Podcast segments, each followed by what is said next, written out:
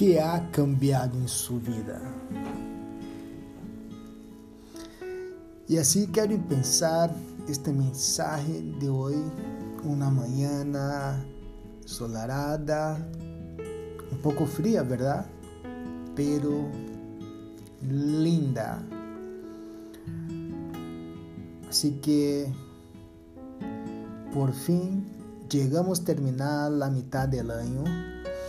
Me gustaría empezar diciendo que, como todos saben, llegamos en julio. Y en particular el mes de julio es un mes muy emocionante para mí, pues tengo muchísimas fechas importantes a celebrar este mes. Les voy a compartir tres de ellas. La primera es en cumpleaños de mi amada esposa Milena, día 13 de julio. La segunda fecha fue el día en que junto a ella fuimos nombrados a pastores delante de Dios y parte de nuestra iglesia alrededor del mundo en Estados Unidos de América. En un día 16 de julio. Y la otra fecha que también considero importante es el día 23 de julio, día en que obtuvo alta de la clínica y pudo regresar y desde nuestro hogar dar seguimiento a la recuperación física post accidente vascular que tuvo.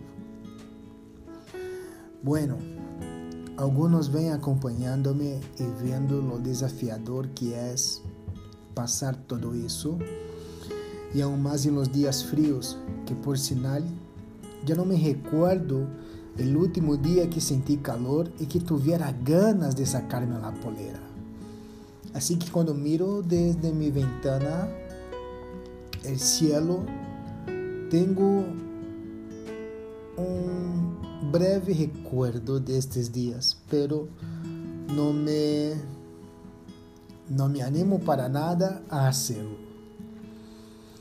E este é o ponto em que eu te desafio a fazer uma retrospectiva de los últimos meses ou dias para que te seja mais fácil e averigue que cambiou em tu vida. Criaste uma rotina de tarefas para não perder a batalha psicológica de tu mente? Cambiaste alguns hábitos, deixando para trás aqueles costumes que de a pouco saboteiam a vida, impedindo que uno se reconozca frente ao espejo e siga aí vivendo uma vida sem propósito, sem saber a dónde vas a levar amanhã?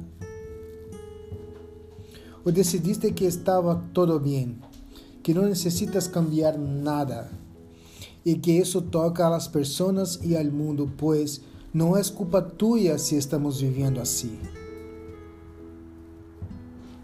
Espero que este não seja tu caso e que, em verdade, aunque parezca demasiado lento, tu sigas haciendo e vivendo os cambios que são propostos delante de ti, la medida que avança em conhecer mais e mais a Cristo e acerca del reino de Deus. Que seja dita a verdade não é fácil cambiar uma cultura, pero tampouco é impossível cambiá-la. E aqui me refiro, por exemplo, ao cambiar uma cultura.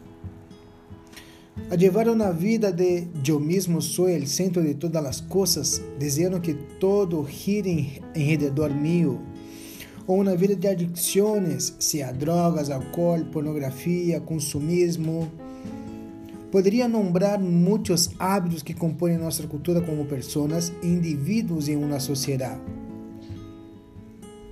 Sim, sei que cada um tem seu ritmo e por isso insisto que quanto mais energia e empenho ponemos em direção do cambio, mais rápido será acostumbrarnos com a liberdade que em Cristo somos invitados a viver. Tengas em tu radar Cristo é todo lo que necesitas, as demás coisas não são acrescentadas a diário, pois hasta que Cristo vuelva, somos invitados a viver por fé. Amém.